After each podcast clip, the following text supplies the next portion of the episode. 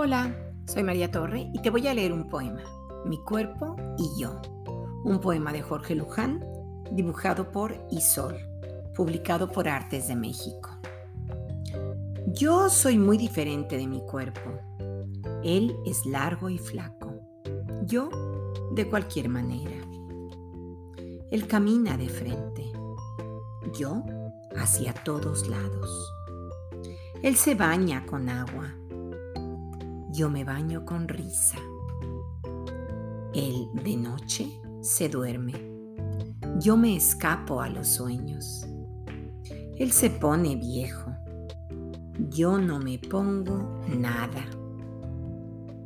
Yo soy muy diferente de mi cuerpo, pero lo elijo entre todos porque me deja ver por sus ojos.